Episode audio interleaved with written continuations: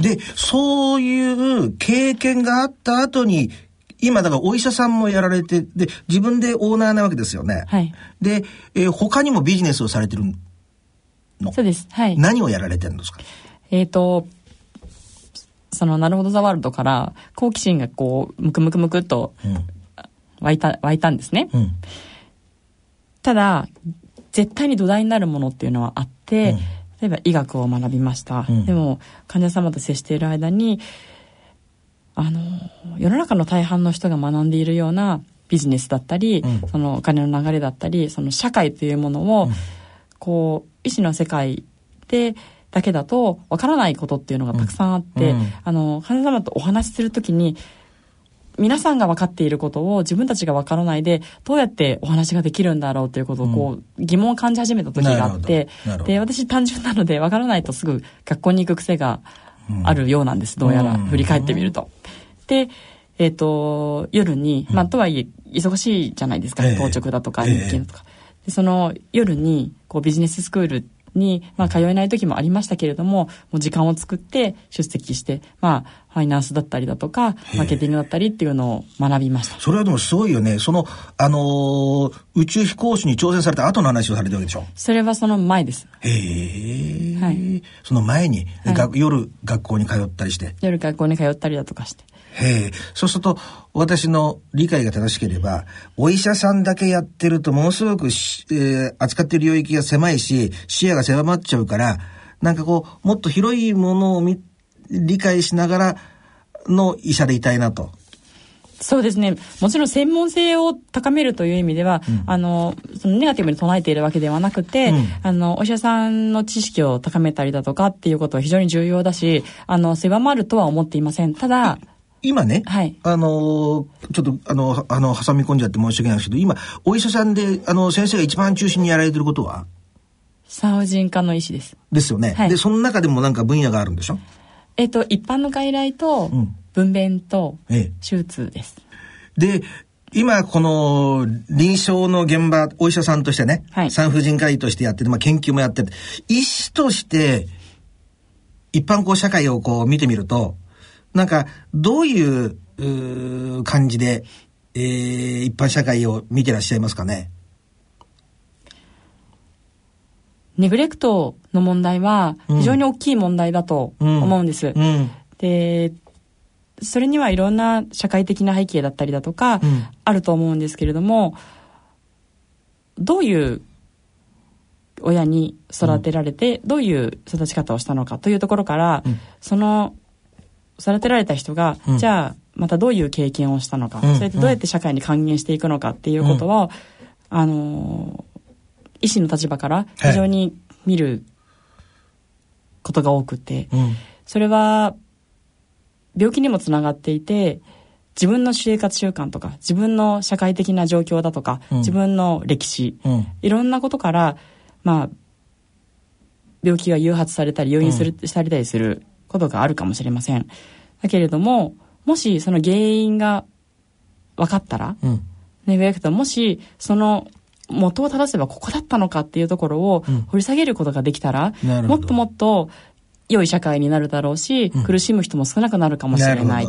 なるほど。というふうに思っています。はは。なので、医学的に言うと、病気になる原因がもし分かっているものがある、うん。もしくは考え方によってそういうことをはい。回避することができるのであれば、うん。それは極力回避したいし、うんそのお手伝いをさせていただきたいと思っています。なるほど。予なので防みたいなことだね。なので、うん一言で言うと、予防は非常に重要だと思いますし、うん今の高齢化社会においても、生活習慣、うんそれから、フィジカルな面だけではなくて、メンタルな過ごし方だったり、その、自分の核家族化してしてきてしまったこの社会の中でどうやって自分の感性を磨いて、うん。どういうふうにポジティブに生きれるのかっていうことをうん。きちんとうん。経験を持ってうん。整理できるようになったら、うん。もっともっと実は病気もうん。減っていったりだとか、うん。もっとその検診を素直に受け入れるとかっていうようなマインドにつながるかもしれないっていうことを思っています。なるほど。というと、医師として社会の様々な問題を見たときに、自分の立場的に、このネグレクトって非常に大きな問題を引き起こす一つの大きなあルート構図っていうかな、その根源的な問題の一つでありますよね。はい、それって自分でもお実際の臨床の現場で、えー、お母さんたちに会った時に啓発することで変えていけるんじゃないかと。で、もっと大きい面でいくと、日本人ってどっかしらネガティブに捉えちゃうとこってあるんですよね。うん、なんか、なんか、こう、ダメだよって注意したりとかして褒めたりするってことって少ない文化だったりしますよね。そうですね。そんなところにもあるかもわかんないけど、その、そのネガティブに考えてしまうような習慣を、こう、ポジティブに変えることによって、もっとその、お病気の予防につながる検診とかを積極的に受けたりとか、はい、もっとアクティブにい、いろんな方向に、あのー、病気の予防も含めていけるんじゃないかと、その2点に関して関心があるってことですね。そうですね。外来と分娩と手術ね。はい、で、研究みたいなこともされてるえっと、研究は、医学博士の、あの、博士を取った時に、まあ、研究しているテーマが卵巣がんの、あの、難治性の難しい治療の、あのなぜか日本人に多いという疾患があって、うん。うん、それの有効な治療法についてということを研究したんですけれども。うん、それちょっと待って、さらっと流したが何が日本人に多いんでしょう？卵巣がんの中でも。多いのではなくて、えっと、卵巣がんってすごく、まあ、全部のがんにしてみたら本当に、あの、少数派のがんではあるとは思うんですけれども、うんはいはい、なんといっても女性特有っていうところもありますし、ただ、あの、数ではなくて、うん、欧米とか、うん、あの、日本以外のところに比べると、日本に、まあ、割かし多い、レアな、うん、レアなんだけども、その中でも日本になぜか多いという、卵巣がんに関する研究ということなんですが、その、がんに限らず、何かそういう最初の治療、次の治療も、あの、完治には至らなかったけれども、じゃあ次に何がしたいっていう人はたくさんいるわけで、うん、そういう治療に何かすることができないかっていう研究をなるほど。しました。いつ博士号をいつ取られたんですか？何年ぐらい前ですか？それは宇宙飛行士の試験を受ける1年前。でもすごいですね。多角経営ですね。いろんなことあのビジネス的なことも勉強しあのーこの自分の博士号のためにも勉強し、宇宙飛行士も視野に入れっていう、すごいですね。その辺のところはマルチだね。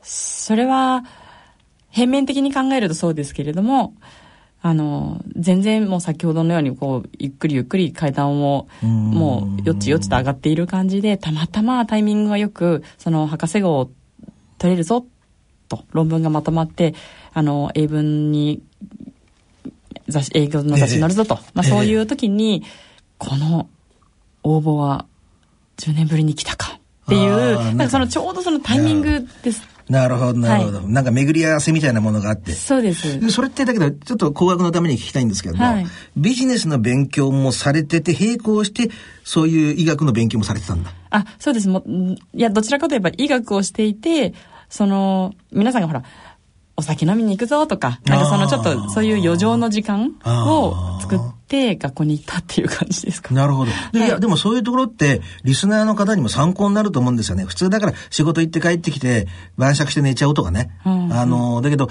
そういう自分の仕事以外の時間をね、えー、そこまで貪欲にね、建設的な方向に使ってるってことは、やっぱり日本文化の中では少ないんじゃないのかなって思いますよね。ああ、そうなんですかね。うん、学生の頃から、うん、割とその、英語に興味があるとか、うん、まあ世界に行きたいっていうことがあったので、はい、割と、あれこれは英語でなんて言うのかなみたいな、なんかそういうことに非常に興味がありまして、例えば映画を見に行って、ああって、なるほど、ね、ああっていうのは教科書に載ってなかったけどこういうのかとかその簡単詞一つにしてもとかそのスラングにしても当時そんな本がなかったので、まあ、そういうこう学びが割と好きだったのかもしれないです。なるほどね。で、臨床もやりながら、その、卵巣がんの研究も、いまだにそういうけんあの勉強をしてらっしゃるんでしょ？えっと、卵巣がんに関しては、その時に、研究の時に臨床も臨床で苦しんでる方たちがいる。うんその反面、自分は研究をしている。うんで、この薬がある。うんそしてこの薬は海外では、まあ、治験とかが始まっているという段階の時に、うんこの患者さんに使用させてあげたいのに、だけれども、その現実的にはうん。何年間もかかる。まあ、もしくはか使えないかもしれないという、うんうん。いわゆるその承認されている薬うん。と、それから、まあ、未承認の薬のこう狭間といいますか、うんうんうん。まあ、非常に、あの、自分の中でのジレンマがあって、欲してる人も知ってる。うん。薬も自分がけ、まあ、あるというか、それが有効性があるかないかの話は、うん。まあ、検証中にしても、うん。えっ、と、あの、オフィシャルには検証中にしても、うん。まあ、両方、双方を見ているのに、うん。それが現実的には使えないっていうことに非常にジレンマを感じて、うん。例えばその論文を書いている時にも、あの、試験管ではこうでした。うん。ネズミにはこうでした。うん。では、何々にはこうでしたっていう、こう、理論立ててお話をするときに、じゃあ人ではってもちろんそこうん。がテーマなわけなんですけれども、もちろん、あのー臨床で、じゃあ人に応用するということはできないので、うん。人の組織を使ってうん。するんですよ。うん。だけれども、実際本当に使ってあげたいなと思う、その医師としての心と、うん。それから、えっ、と、それを切望している方の気持ちとか、なんかいろいろ考えると、うん。このシステムはどういうふうにかなっていったらいいのだろうかっていうことを考えるようになって、それね、はい。あの、日本社会が遅すぎるんでしょうかね。うーんと、そんな感じをちょっと印象を受けるんだけども。もちろん海外がじゃあ全ていいのかっていうとそんなこともなくて、もう、あの、イギリスではこう、アメリカではこう、フランスではこう、もういろん。な、ドイツではこう、もういろんな過去の歴史だったりだとか、うん。その、人を、例えば戦争があったり、そういう時っていうのは、その、臨床上には必ずしもプラスな方向で、うん。あの、実験が進んできたわけじゃないと思うんです。うん。ですから、そういったプラスの歴史もマイナスの歴史もどうやったらプラスに変えられるんだろうっていうことも込めて、それは、うんあの、先の大戦ですとか、まあいろんなこと、いろんな歴史的な背景から各国が、まあ、いろいろ協議したりだとか、自国でその葛藤がある中で、日本はどうしたらいいんだろうかっていうことを、うん。あの自分は考えるようになって、うん。法学を学んでみたいと。でうん。当時その、その当時ですね、うちの父が胃がんになってしまって、うんはい、あのーまあそういうこともあって、うちの父って結構バンカラ好きだったんですよ。はい、あのースポーツも大好きで、ええこう応援とかも大好きみたいな。うんその父、尊敬している父が、うんあの、早稲田大学大好きで、うん。ちょうど入院しているところからこう大熊講堂が見えたんです。うん。で、どうせ法学をするんだったら、そこで父の大好きだった学校で学びたいっていうのがすごくあって、はい。まあそういう志と、その父のなるほど。志とがこう合体、合体して、法学部に進学しました。なるほどね。いろんなところでなんかこう、なんかあれですよね。こうでも言われてること大体分かって、こう全てがこう有機的には繋がってますよね。そうなんです。あの、いろんなことしてるねっていうふうに言われがちなんですけれども、割とその、志結構一つで、それってね、もっとリスナーの、ね、聞いてる方に、あの、いろんな方が聞いてますから、はい。あの、わかりやすく言うと、その自分の人生哲哲学っていうかな、あの、何なんだろう、どういう、これからも含めてね、これまでどうやって生きて、これからもどういうふうに生きてって、何が自分の、あご自身の言葉で説明したら。常にチャレンジすること、うん。あの、チャレンジが目標ではもちろんないんですがええ、一つ目標を持つと、何か地道に努力をしたりだとか、うん。何かこうと、ある程度の到達点に達しますよね。うん。そうすると、またそこは視野が開けて、また次の目標が見えてきて、で、また次の目標が見えてきてっていうのを単にこう繰り返しているうん。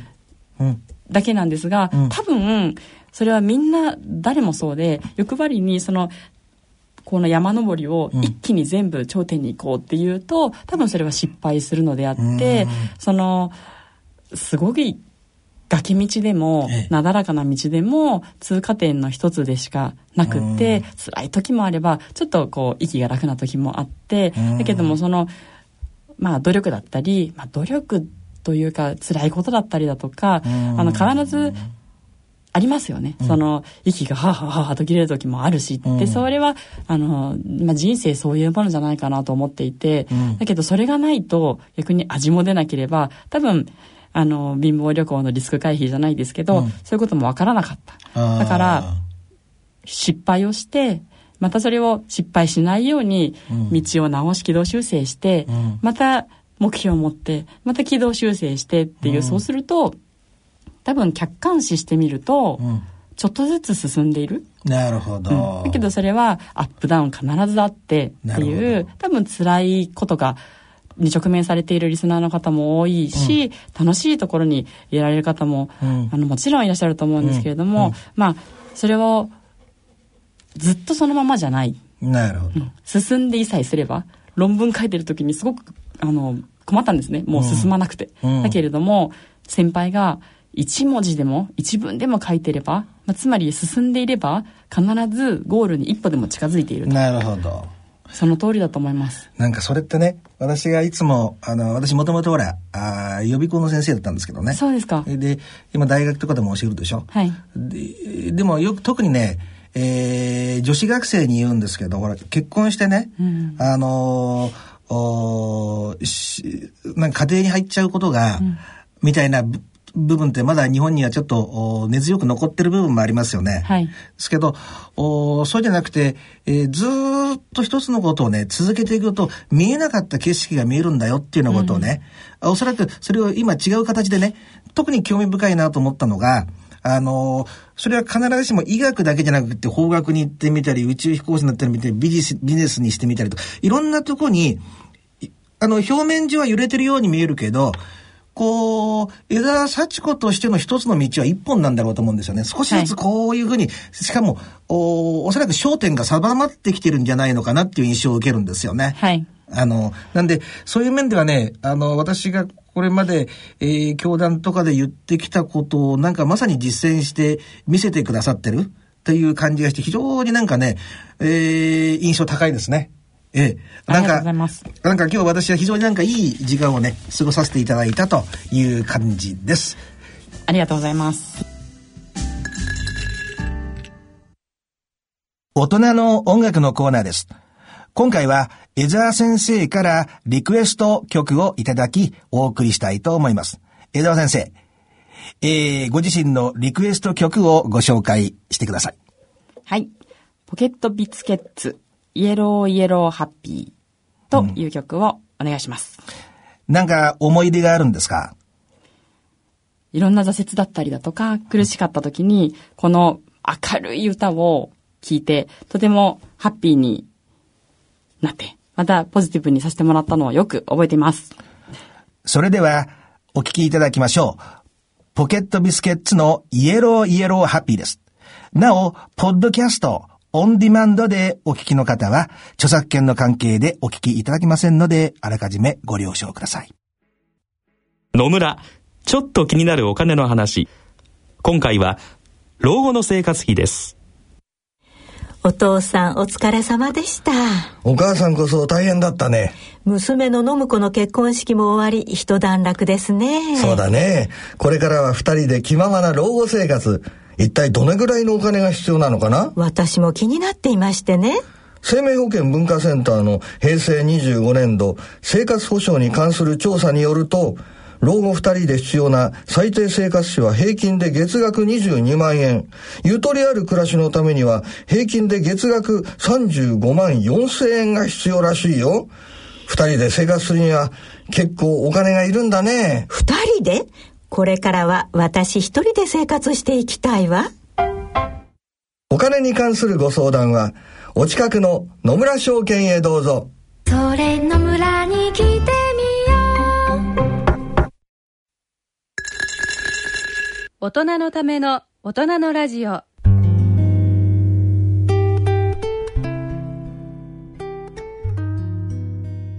さて、番組では疑問、質問、ご意見、ご感想をお待ちしています。宛先です。郵便の方は、郵便番号105-8565、ラジオ日経大人のラジオの係まで、あるいは、ラジオ日経大人のラジオの番組ホームページからの投稿もお待ちしています。えー、それではね、お時間となりました。あのー最初のオープニングのところで言いましたけども、もしよかったらですね、この無差別殺人の検索を Amazon でかけてみていただけると幸いです。なんか感想を聞きたらなっていうふうに思ってるような次第なんでですね。あのーそのところよろしくお願いします。えー、お相手は私、安倍賢人と、えー、江沢幸子先生でした。それでは次回の放送まで。さようなら。